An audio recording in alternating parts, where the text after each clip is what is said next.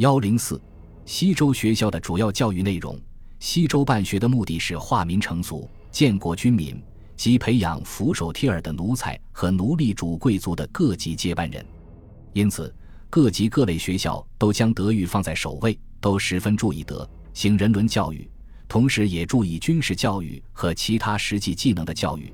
其中主要是六艺教育，比如乡学由大司徒主持，他从三个方面对乡学学生进行教育：一曰六德，知。仁、圣、义、忠、和；二曰六行：孝、友、睦、殷、仁、虚；三曰六艺：礼、乐、射、御、书、数。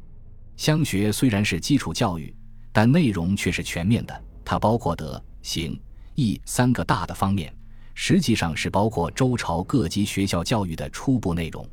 乡学学生受到这种教育后，由乡大夫支持。三年则大比，考其德行道义而兴贤者能者，其优秀者则推荐到国学、到小学学习。小学学生由地方推荐的只占少数，其中主要是国之贵有子弟及居住在国都的各级贵族的子弟。师士、保师担任小学教师。师士以三德教国子：一曰至德，以为道本；二曰敏德，以为行本。三曰孝德，以知逆恶；教三行：一曰孝行，以亲父母；二曰有行，以尊贤良；三曰顺行，以事师长。保是长见王恶而养国子以道，乃教之六艺：一曰五礼，二曰六乐，三曰五射，四曰五欲，五曰六书，六曰九术，乃教之六仪：一曰祭祀之容，二曰宾客之容，三曰朝廷之容。四曰丧祭之容，五曰军旅之容，六曰车马之容。郑玄在注释中对六艺做了详细解释。他指出：五礼，吉、凶、宾、君、嘉也；六乐，云门、大贤、大韶、大夏、大户、大武也；五射，白矢、参连、掩柱、相持、景仪也；五欲，明和鸾、逐水曲。过君表，五交渠，逐秦左，六书，象形，会意，转注，处事，假借，谐声也。九术，方田，宋礼，察分，少广，商公，军书，方程，营不足，旁要。今有重差，西节，勾股也。小学教育的内容，除德行之外，主要还有六艺、六仪。其中六书是学习识字写字，九术是学习算术数学，这是民生日用所需，不可不讲。而礼乐射御则是比较高深的知识，是为培养各级统治人才做准备的。六仪主要也是学习贵族阶层所应掌握的礼仪。因此，西周的小学教育虽然是关于奴隶主贵族德行准则和社会生活知识技能的基本训练。但也是德、智、体、美全面发展、文武并重、知能兼求的教育。西周大学的课程主要是诗、书、礼、乐、射、御。《礼记》王志说：“春秋教以礼乐，冬夏教以诗、书。”《礼记》文王世子则说：“凡学，士子及学士必识。春夏学干戈，秋冬学雨乐，皆于冬序。”小乐正学干，大序赞之；乐师学歌，乐师成赞之。虚鼓难。春宋，夏弦，大师赵之古宗。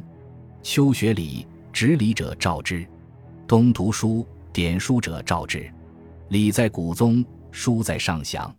凡寄与养老、启言、何语之礼，皆小乐正召之于冬序。大乐正学五干七，禹说命启言。皆大乐正受术，大司成论说在东序。凡三王交世子，必以礼乐。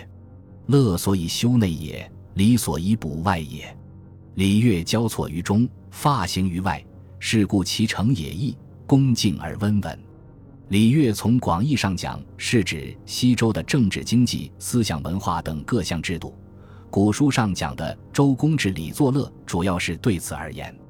从狭义上讲，礼是指西周的各项礼仪或仪式，其中包括有关祭祀、丧葬、军旅、朝觐盟会和婚冠喜庆等各种典礼仪式及所谓舞礼。乐则是与礼相辅相成，凡是行礼的场合都配有一定的音乐。礼的特点是贵贱有等，长幼有序，朝廷有位，男女有别，贫富轻重皆有称。其作用在于定亲疏、决嫌疑、别同意、明是非。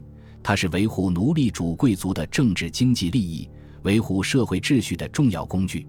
因此，礼乐教育成为西周大学教育的核心。当时的大学生们不仅要弄懂各种礼仪的内容和实质，而且要进行实习，要反复演练。对乐教也是边学边练，其中包括诗歌、音乐、舞蹈。这就是郑玄所说的“古者教以诗书，诵之、歌之、弦之、舞之”。对于射、御，大学也是侧重于演习与考核。《礼记·射一说：“古者。”天子以设选诸侯、卿、大夫、士，射者男子之事也，因而视之以礼乐也。天子之治，诸侯遂献共事于天子，天子视之于社公。《礼记·王志》则说：“大司徒教士以车甲，凡直记论吏，事四方，迎古公，决射御。”目的是培养执干戈以卫社稷的武士。综上所述，可以看出。西周的学校教育既继承了夏商的传统，又有很大的发展与进步。从乡学、小学到大学，他都十分重视思想品德教育，同时也很重视文化教育和实际技能教育，既注意学生的文化修养，又不忽视军事训练。这种学校教育具有鲜明的阶级性和政治性，目的是为了培养和造就各级政治、军事、经济、文化人才。根本目的则是为了维护以礼制为核心的西周的政治经济制度。这种教育比商朝的教育更符合实际需要，也能培养出一些有利于社会发展的有用之才。学术官守与学在官府，学术官守与学在官府是奴隶社会学校教育的又一个突出特点。这个特点在周朝表现得尤其鲜明，而且有不少文字记载可资证明。张学成在《教丑通义》。元道第一中对这个问题做过精辟的论述。古代吏官分守，而文字从而记焉。有官司有法，故法居于官；有法司有书，故官守其书；有书司有学，故师传其学；有学司有业，故弟子习其业。官守学业，皆出于一，而天下同文为治，故司门无著述文字。黄绍基在中国教育史中对这个问题也专门进行过分析。他说：“古代为官有学而民无学，其源一则为官有书而民无书也。典、模、训、告、礼制、乐章，皆朝廷之制作，本非专为教民之用。故金腾玉册，藏之秘府，悉以官司典制，视之于学者。”不知本朝之家法及历代之典制，则就典书之官而读之。秘府之书既不堪布，而检测繁重，笔墨拙质，又不便于以写传赋本于民间，故民间之有书名者，仅来外士答之，知其全书，则非深入清密不能窥见。此学术之所以多在官也，一则官有其器，而民无其器也。古代学术如礼乐。五设诸科皆有器具以资实习。如今之学校试验格制器具，非一人一家所能必备，故十三五勺成同五家，其器甚简。二十二官深入乡校，始学礼五大夏。州官乡师长乡器，比共吉凶二服，驴共祭器，党共社器，周共兵器，乡共吉凶礼乐之器。可见礼乐之器。相关史能究极，学者之始学礼者，如未入乡校，则无学习之器也。指成军乐器中，鼓、管、乐、陶、祝、虞、埙、箫、管、琴、笙、磬、竽、笛之论，以供国家祭祀享宴之用者，由其礼党所可治。故在官者以一习而育精，在野者以简略而喻位。此学术之所以多在官也。以上两位学者从为官有书、为官有气两方面分析了学在官府的客观原因，这种分析是符合历史实际的。另外，由于当时政教未分，无论是乡学、小学还是大学，实际上都没有纯粹的教师，各级教师基本上都是由职官兼任，其中有乐师、师士、保士、大虚、小虚、大师、小师、乐师等。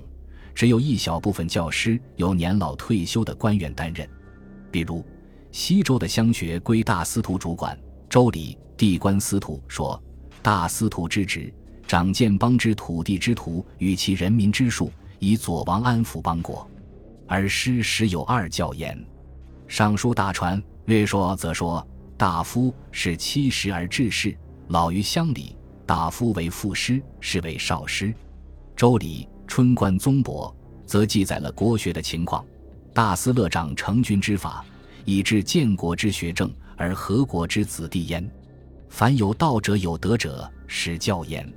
学术官守，学在官府，以及由现任或退休的官员担任教师，这都是社会经济和文化事业不发达的表现。由于科学落后，当时的文字只能刻写在竹简、木片或丝帛上。竹木笨重，丝帛珍贵，一般平民百姓家无力承担。同样，由于经济落后，大多数礼器、乐器、教学仪器，一般人民也很难承办。而政教未分，学科单一，又使得现任或退休官员有条件胜任教学任务。西周的学校教育虽然比夏朝、商朝有所进步。但它毕竟还是奴隶社会的教育，是人类社会最初的学校教育。它的最基本的功能还是为统治阶级培养政治、军事、文化人才，还不是直接推动社会生产和科学的进步。这是西周学校的又一特点。